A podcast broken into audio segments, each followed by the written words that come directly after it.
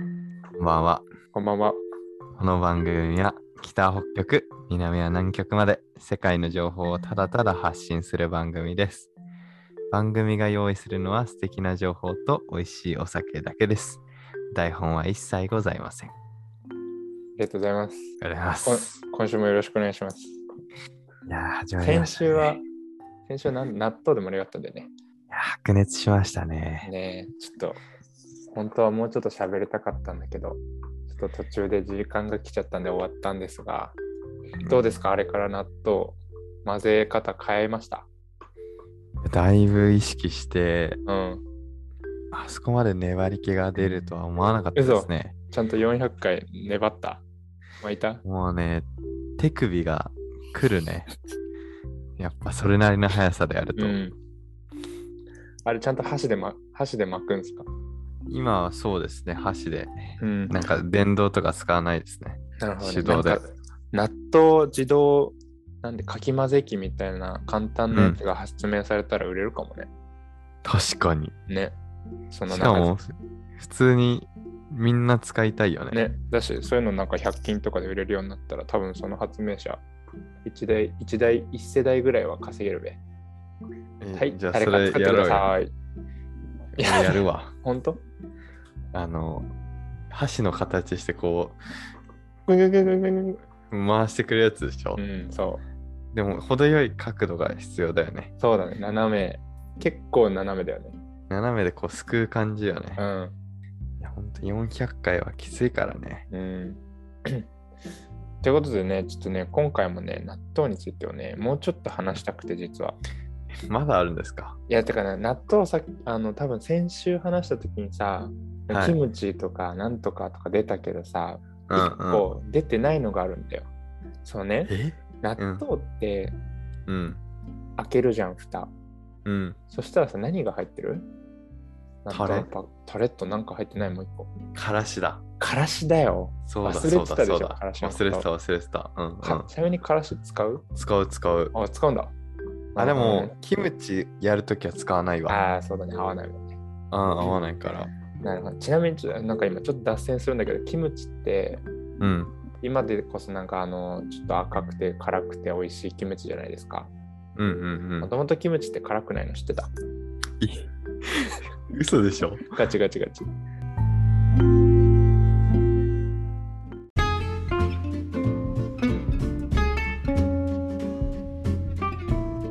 マジでそうそう。俺なんか、あの、バイト先に韓国人の先輩がいて、うん。でなんかよく飲み会の次の日とか、すごいなんか、うん。なんていうの、めっちゃ調子悪いじゃん。うんうんそのうん。時になんか、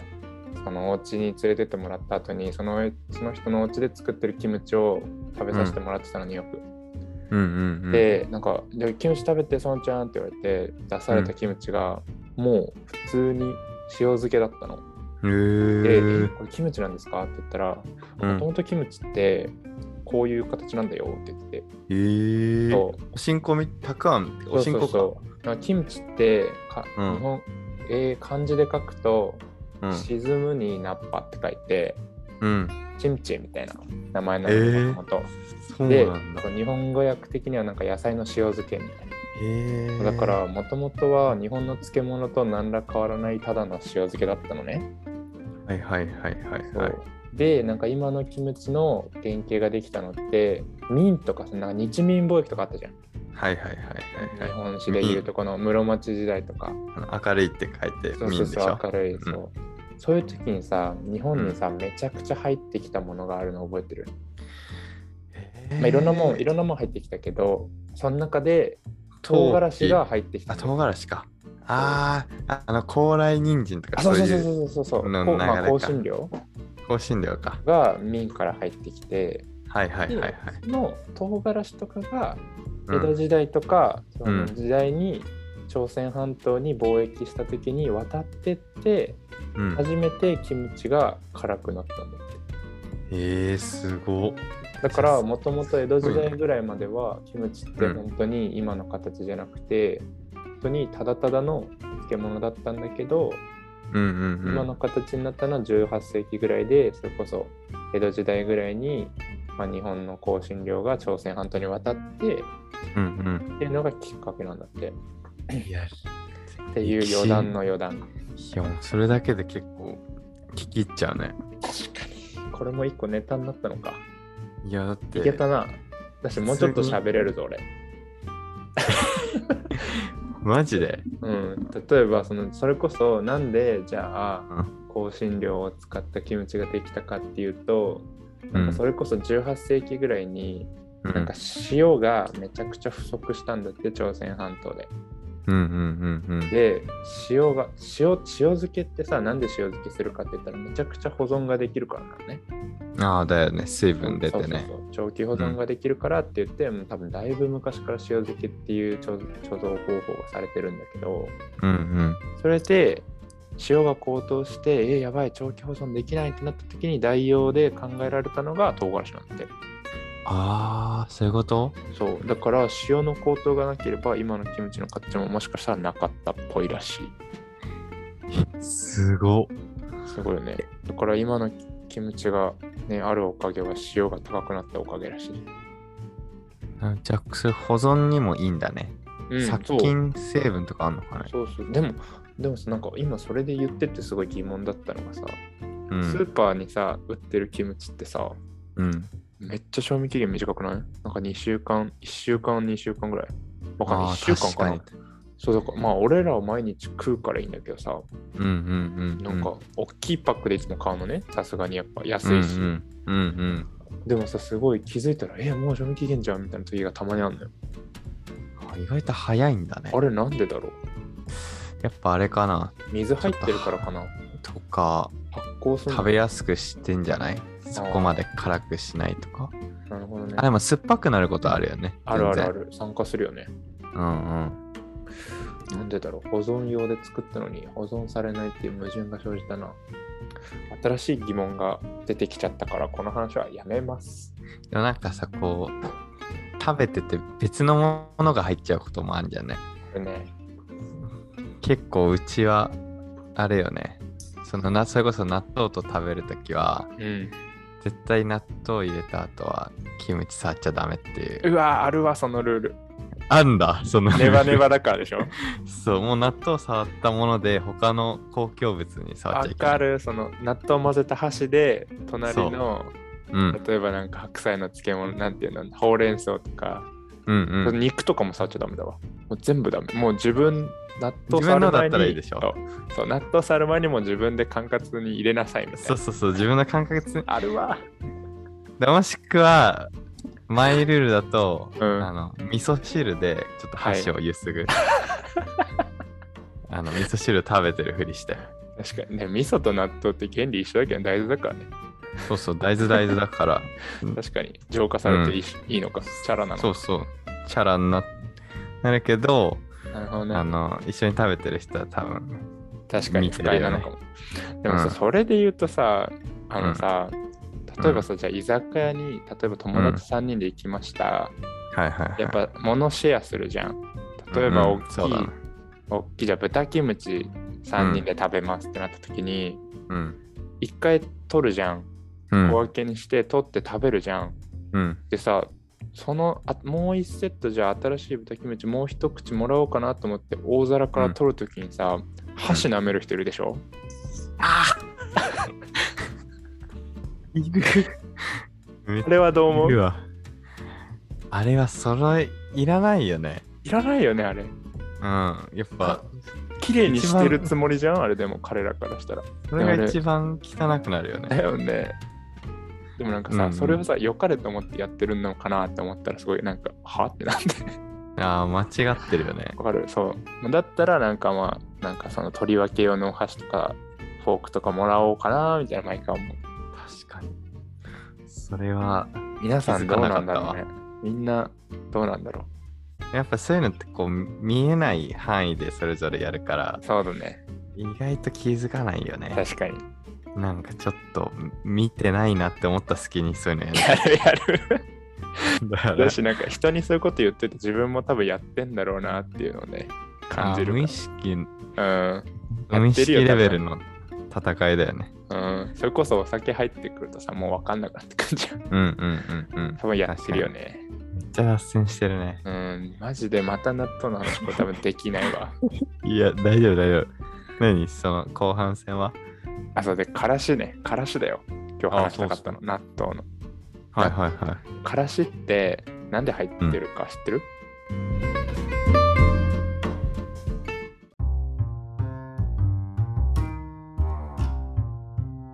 からしってなんで入ってるか知ってる、えー、 意味あんの美味しいからじゃ一応ななくてんかもともとは昔の今の形になったのって1960年代ぐらいになって、その納豆のパックにタレとからしがあの袋の中入っててみたいな。あ、そうなんだっ。てのはもう本当にここ60年ぐらいなんだけどそれより前はなんかもうそもそも粉のからしが入ってたんだって粉末、えー。そうでなんでからしが入っているかっていうとうん。なんかからしってその、おいどう忘れしたえ何え何どうしたしたなんだっけ殺菌成分とかじゃないのなんかねあそうそうであななんていうんだっけからしってうわ忘れちゃった、どうした俺終わりだこの話、えー、めっちゃ気になるんだけ ど。なんだっけうわ、めっちゃ忘何れた。があんのえいや、本当にそのなんか納豆っていうのが、まず、うん。うん。あの、なんか10度以上うん。の空気に触れちゃうと発酵していくんだって。はいはいはいはい、はい。こう発酵もそもそも発酵してるけど、まあ、どんどまんあ発酵して発っ酵て、が進んじゃうんだね。そうでどんどんうんどんどん納豆臭くなるんだって。うんうんうん。で、それをなからしが抑えてくれんね。え、そのパックに入ってる状態でそう、匂いを、あ、じゃだからうんもともとはそういううんそのパックに入ってた状態じゃなくて、藁に入ってたでしょあ、はいはいはいはいはい。だし、1950年代、60年代とかっていうのは、そもそもまだ産地の神器とかがうん。ないから冷蔵庫がないわけ。はいはいはいはい、はい。だから、藁で持ってくんだけど、保存するのに冷蔵庫がないから、必然的に室温が高くなっちゃうわけでしょ確かにだ確かからに。納豆がどんどんして発酵してっちゃって、臭いアンモニア臭が出てくるのを、それをうん抑える成分を持ってたから、ずっと入れてたの。すごっ。そう。だから今そんな、まあ、その名残で今そのまま入ってるらしいんだけどもともとはそういう理由でからしが入ってたんで、消臭効果があるってことだ。そうっていう風に言ってましたね納豆さんが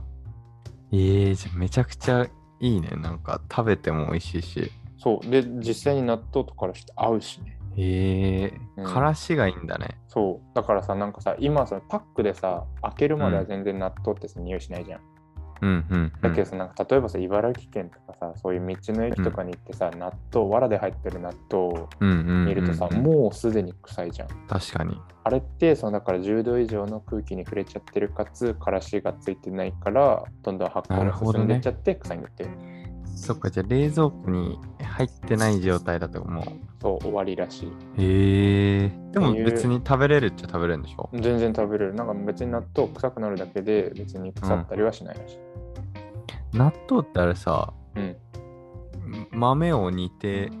そう煮あ豆れ。わらってか、あれに、とわら基本はでうーんと納豆の起源もうめんち、ゃくちゃ諸説あるらしいんだけど、うん。これ時間大丈夫いいよ短い短いに、うんうん納豆のなんか諸説は3つ4つぐらいあるらしいんだけど、うん全部一応共通点があってうんそれがその豆の状態が煮豆の状態かつ周りに藁がある状態だったらしくて、うんうんで一つはで一個有力な説を言うとうんと聖徳太子の時代にうんめっちゃ前だなこの時ってさなんていうのよ弥生時代とか飛鳥時代とかだからさあすかうんめちゃくちゃまだまだ縦穴式住居とかさ住居は別にそんななんかさ、うんうんこういうふうにコンクリとか木うんう造でんがっちりとかじゃなくてさ結構藁とかがいっぱい敷かれてたりしてたのね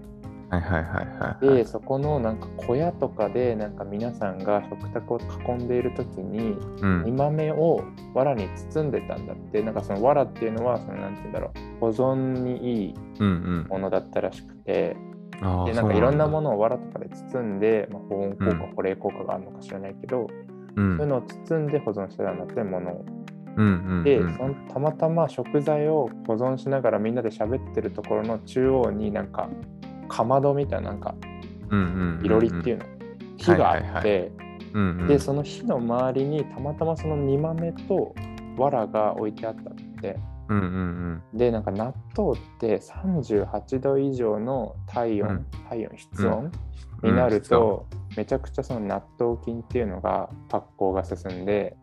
へでえネバネバしてくるんだってもともと煮豆ってネバネバしてないじゃんサラサラだねうん、でも煮豆と藁がセットでそのかつ38度以上の室温だと、なんか藁についてる納豆菌がそのうん煮豆にくっついてって発酵してってネバネバしてくるんだってすごっそそっから来たんだたまたまそれそうだから本当にたまたま納豆っていうのができたらしい、ええじゃあもそうう超歴史長いねそう他の説だと地方に遠征に行く時例えばさ、うんなんか九州平定だって言って遠征に行くうじゃんんうんうんそういう時ってやっぱりさ食料をさいっぱい抱えて遠征には行いくはわいけじゃんはいうんうんでそその時に煮豆を藁に入れてうん馬に乗せて運んでたんだって、うんうんでうんうん馬って人間より体温が3度ぐらい高いんだってうんでその38度9度になの馬の体温にそうんの藁に入った煮豆がずっとくっついてて、うんでその遠征先に着いたら煮豆がネバネバになってたんだってへえすごっそうだからその馬の体温で温められて藁が藁と煮豆がまあ納豆菌作って発酵させてってでなったのが納豆なのでえーじゃあめっちゃ昔からあんだね納豆ってそうだしな、まあ、日本はその稲作とかが有名だったからうんうんうもんともと昔から米とか豆とかを食べる文化だったでしょうんうんうんでそういうのも重なって日本でできたらしい納豆そっか大豆ってそんなに海外だとないあるっちゃあるあると思うけどね多分そういう環境にたまたまならなかったんじゃないそれこそ南米とかってもともと暑いじゃん確かに確か多に分保存方法が違うんじゃないっていう話でした。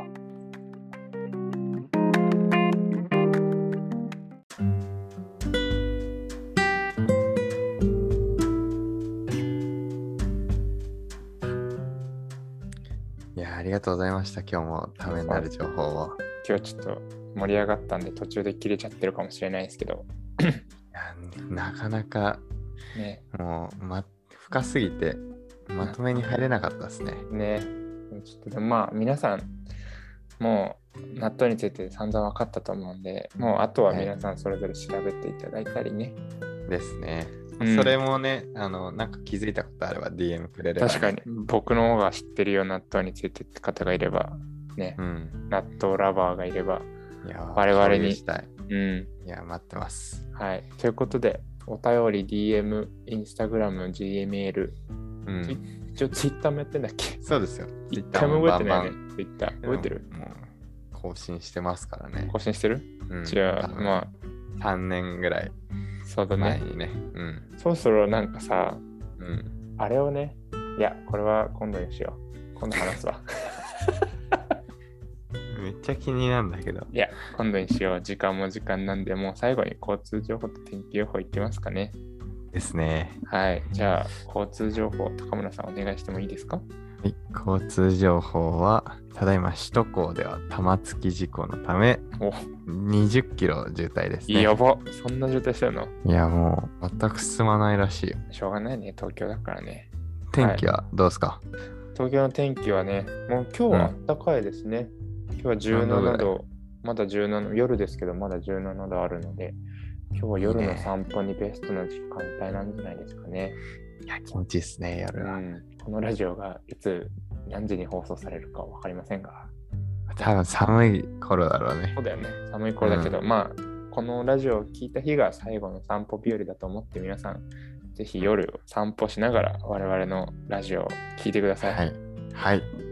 はい、じゃあ今週はこれぐらいにしましょうか。そうっすねはも、いう楽しかったですね今日もまたやりましょう。待ってますねじゃあ、それでは皆さん、また次回。 Have a good night